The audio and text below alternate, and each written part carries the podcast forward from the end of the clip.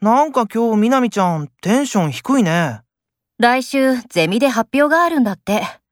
結構大変なんだ。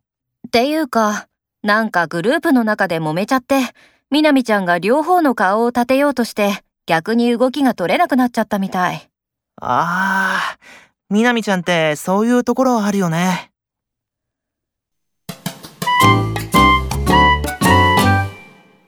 ここ、友達がやってるお店なんで、私の顔を立てて、今日は払わせてください。ありがとう。じゃあごちそうになるね。